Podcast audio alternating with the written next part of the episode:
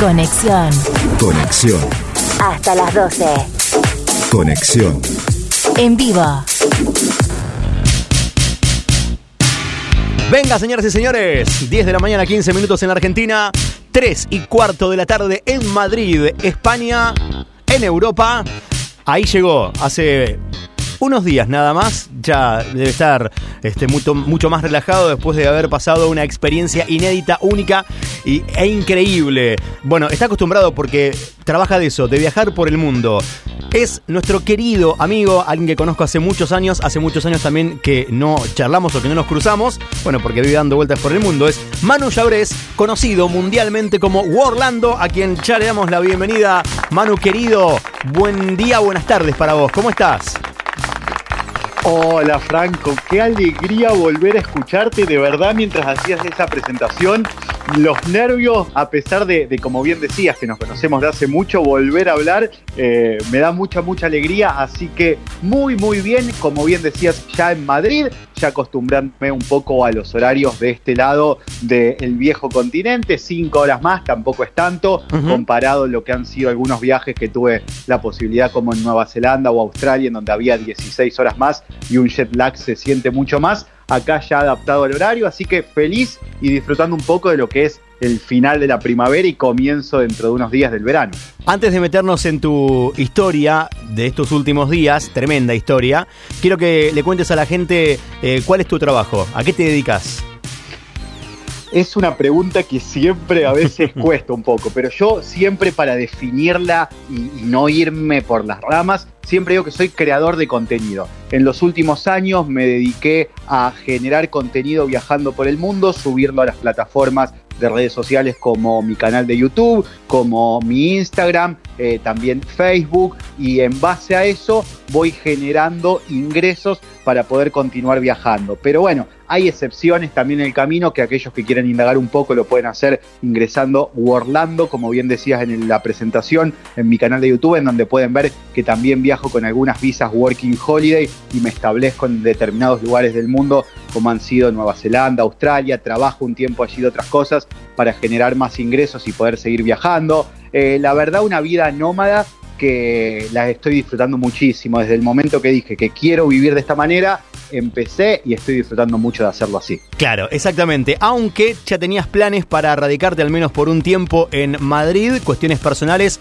y cuestiones que tienen que ver con eh, un, algo de estudiar. Eh, el tema es que en el medio de todo esto ocurrió una pandemia. Pero empezá a contarnos un poco para llegar a, a estos últimos días, ¿te parece?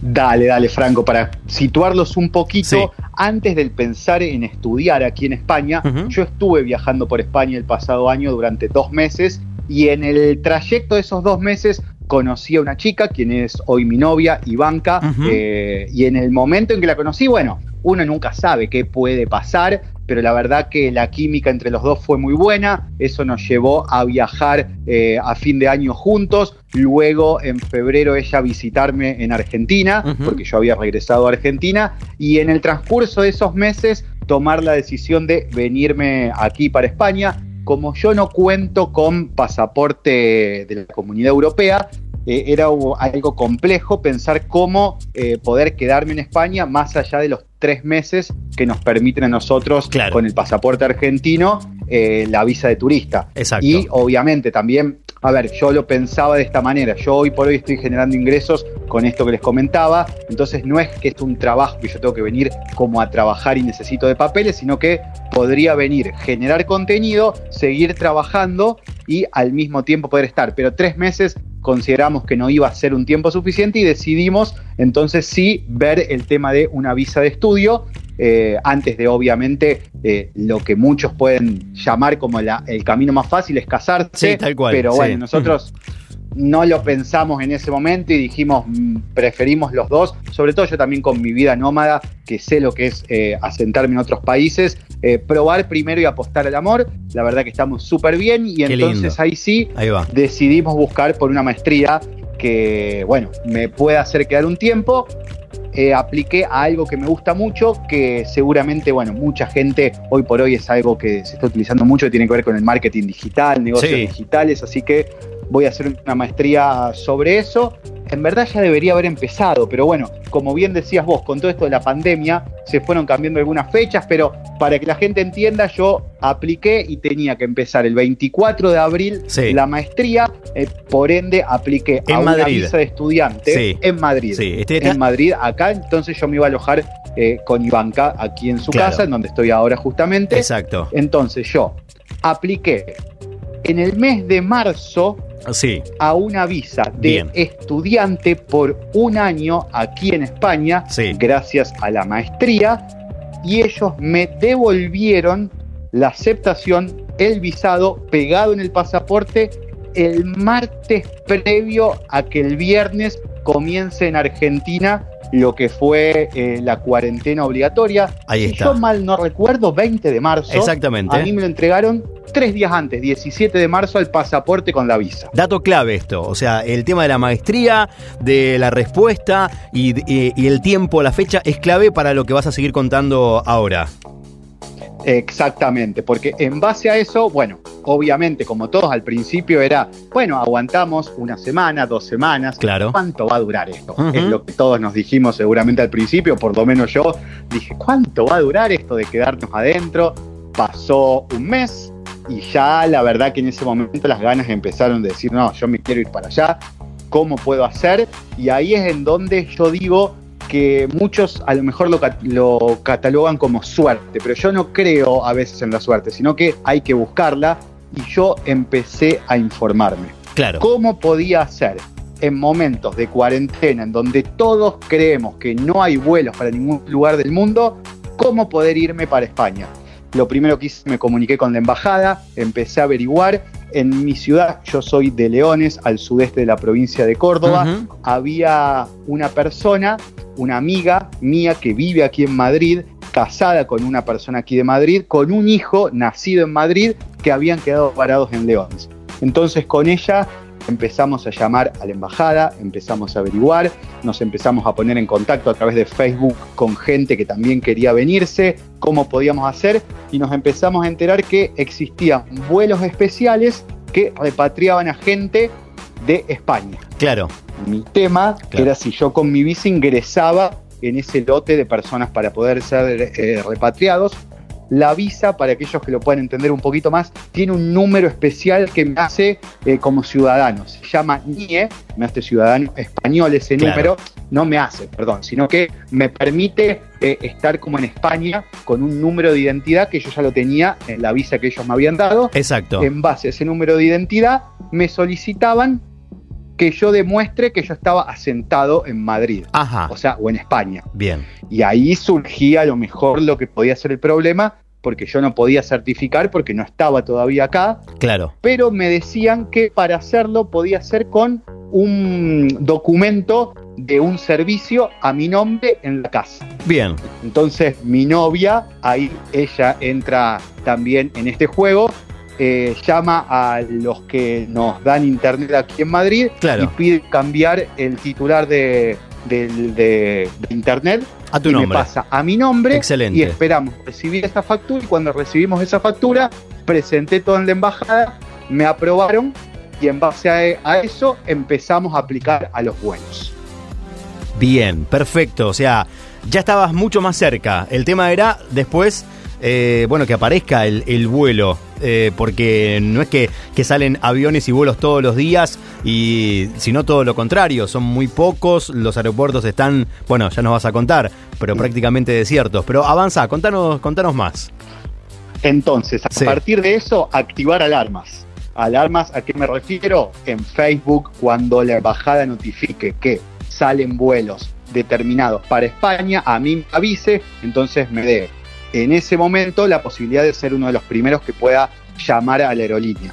Para que se den una idea, Iberia está realizando, o hasta el momento, no sé cómo pasará ahora en el próximo mes de junio, pero tres vuelos especiales por mes. Y Nada. Aerolíneas Argentinas Claro. este mes, claro, e- es poco, es poco para la cantidad de gente eh, que quiere volver aquí para España. Pero Claro. Aerolíneas Argentina ya lleva seis vuelos Ah, especiales para acá.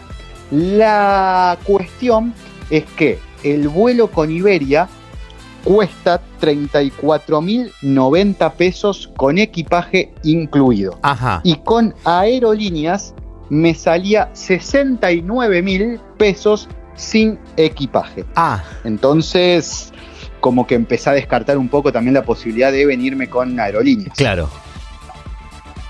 Y ahí cuando surgió la posibilidad de que Iberia sacaba un vuelo el 21 de mayo, empezamos con esta amiga a llamar, a llamar, a llamar, a llamar. Y a veces no daba porque el pasaje con Iberia se saca a través de teléfono, vía Claro. telefónica, no nos dabas, hasta que nos dio y la persona que a ella la atendió, no a mí, le dijo, no hay más ticket para el 21, pero el 26 de mayo sale el próximo, Sí. así que empecé a llamar a partir de el 23. Claro, exactamente. 23. Sí, A primera hora, sí. antes que la embajada lo comunicara, nosotros llamamos. El sábado pasado a fue Iberia. eso. Exacto, sí. Sí, Bien. el sábado pasado. Bien. Llamamos a Iberia a primera hora, cerca de las 10 de la mañana, 9 de la mañana. Sí. Y la persona que nos atendió nos dijo que sí, nos tomó los datos y Viajan. nos pidieron, bueno, una, tar- Claro. una tarjeta. ¿Cómo, perdón? No, y les dijo, el sábado mismo le dijo, sí, tienen el pasaje que es para el martes 26, o sea, armar el viaje en dos días, tres. Te voy a defraudar, pero no fue así. Eh, ¿Por no qué? fue tan, tan, tan sencillo. Porque A ver. eh, nos toman el tema de las tarjetas Sí. en Argentina eh, para cuando uno, o por lo menos yo con mi tarjeta, cuando voy a, a hacer una compra de un monto superior eh, a un número Sí. que habitualmente uno puede comprar, hay que requerir un permiso telefónico. claro, es verdad. Entonces, el pago no me ingresó. ¡Ay, no te puedo creer!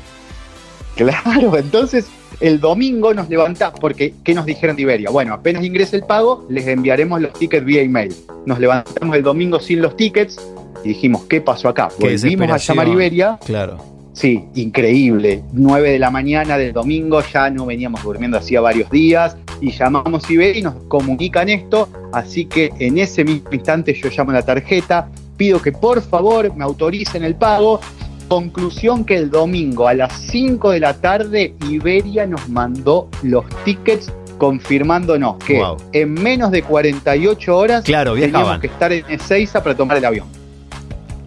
Increíble. Bueno, y una vez en, en Ezeiza, Manu, o bueno, también hay una, hay un- una cuestión también con los permisos para llegar desde el sur de Córdoba, desde Leones hasta Ezeiza. Pero si querés, contame un poquito de eso, pero sobre todo contame el panorama en Ezeiza, si se puede. Sí, porque como bien decía, se necesitan permisos, pero una vez que vos tenés los tickets, la embajada los tramita y eso nos llevó unas cuatro horas aproximadamente entre email que nos mandábamos para solucionarlo, así que lo pudimos hacer. Nueve de la noche del domingo ya teníamos todo. Bien. El lunes tuve tiempo como para preparar. Nos levantamos el martes por la mañana, un remis que nos llevó a Ezeiza y como bien decías, acá la parte que a muchos les gusta o quieren saber cómo se encuentra.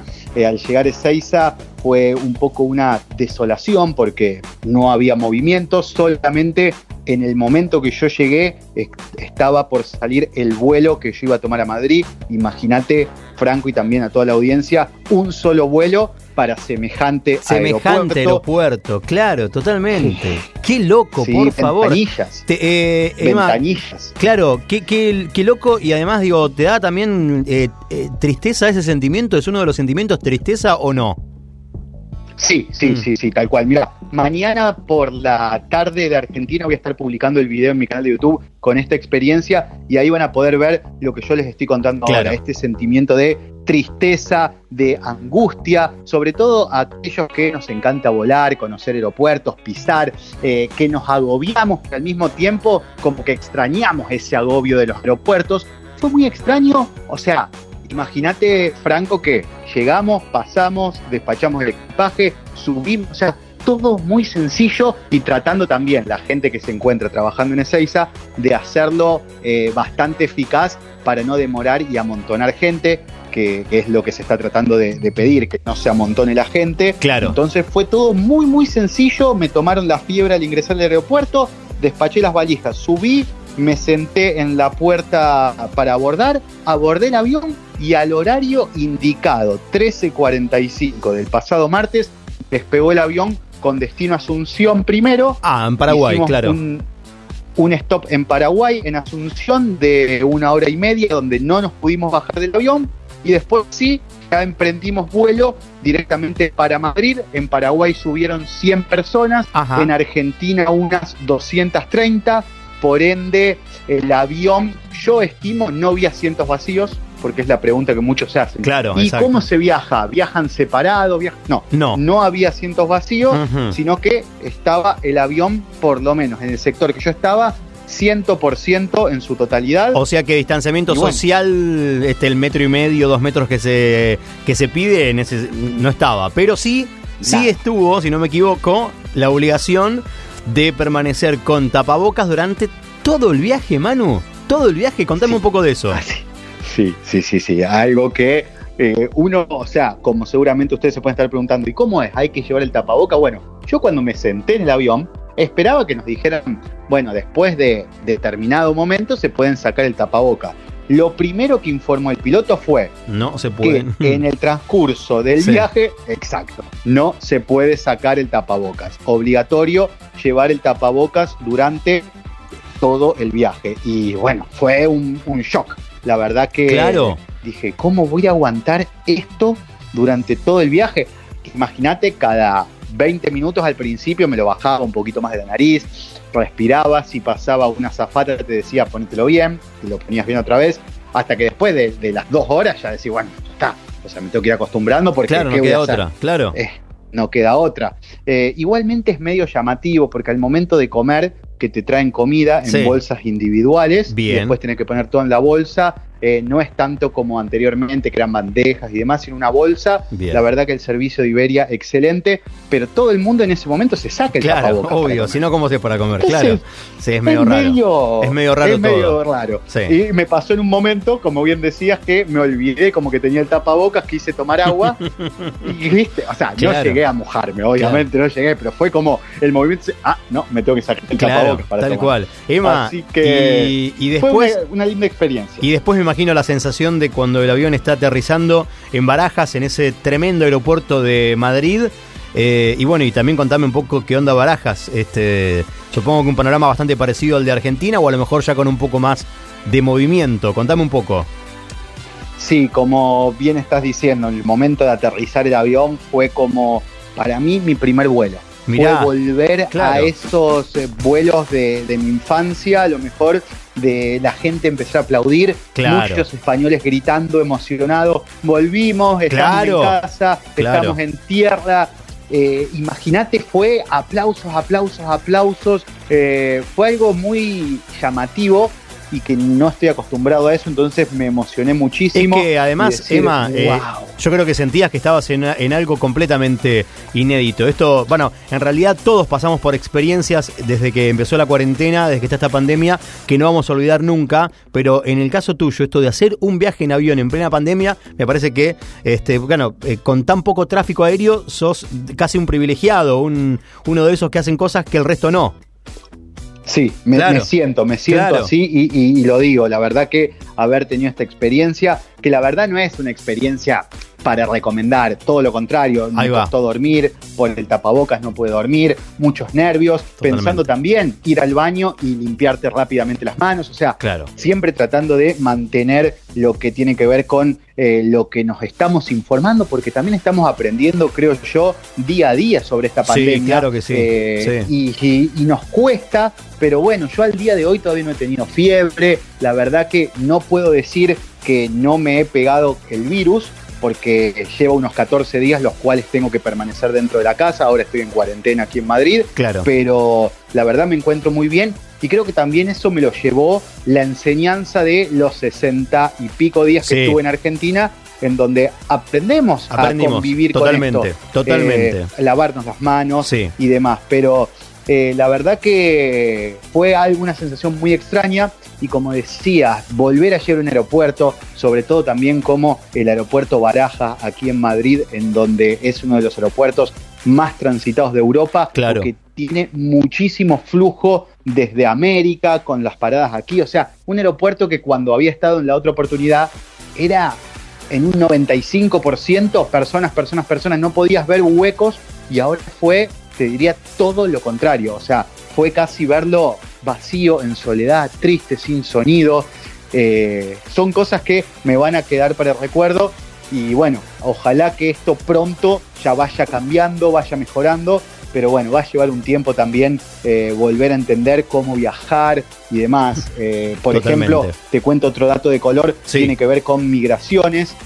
Armaron acá en Baraja, al lado de la cinta de equipaje, los puestos de migraciones, cosa de que uno no tenga que hacer migraciones, luego ir a retirar el equipaje Ah, y vos. luego salir del aeropuerto. Claro. Sino que es todo junto. Todo junto. Llegás, pasás migraciones, tenés el equipaje y saliste del aeropuerto. Claro. O sea, súper sencillo. Claro. Creo que en 10 minutos, te diría 15 minutos, yo ya estaba fuera del aeropuerto. Claro, tal cual. Claro, claro, claro. Eh, para que permanezcas lo mínimo posible. Emma, y una última quiero saber. eh, está bien que ahora estás encerrado, estás en cuarentena en Madrid, pero por lo poco que pudiste ver, al menos en el trayecto de Barajas a, a Madrid, eh, ¿cómo ves el, el movimiento? ¿Se ve más movimiento que lo que viste en Argentina, en las rutas? ¿Que, eh, ¿Pudiste ver algo? Como yo en Argentina estaba en León, es una ciudad que tiene 12.000 habitantes y estábamos en zona blanca en donde no hubo ningún contagio, Claro. yo ya tenía casi unos 15, 21 días con muchas prioridades que a lo mejor ciudades grandes no tenían en Argentina, no Tal cual. tienen hasta el día de hoy en Argentina. Claro. Entonces yo ya me sentía como que de a poquito ya había empezado a salir un poco de lo que era esa cuarentena y acá me encuentro que están en la situación cuando yo empecé en Leones.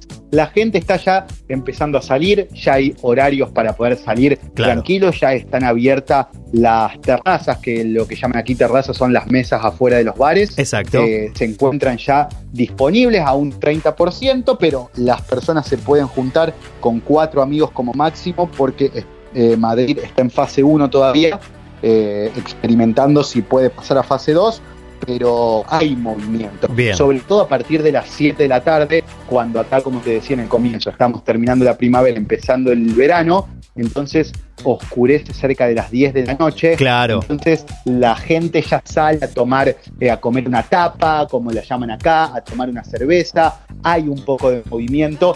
Creo que si todo va bien, esto avanzará para pasar ya a fase 2, en donde te podés juntar con más gente, Claro. donde podés sociabilizar un poco más. Pero siento como que acá, al llegar el verano, habrá que ver después los datos, lo dirán si así es o no, pareciera que el virus está bajando Claro, tal pero cual. bueno, habrá que esperar a ver qué pasa, si esta fase 1 fue exitosa y pasar a la fase 2 o mantener la fase 1, o como también muchas veces decimos en Argentina, se retrocede porque hay un pico de contagio Claro. y se vuelve a un paso atrás. Un paso atrás, La exacto. verdad que nadie sabe qué va a Exacto. pasar, Franco. Manu, querido, eh, por favor, repetinos tus redes y sobre todo este, recordar a la gente que va a encontrar mañana en tu canal en YouTube y cuál es el canal. Perfecto, Franco. Me van a encontrar como Worldlando.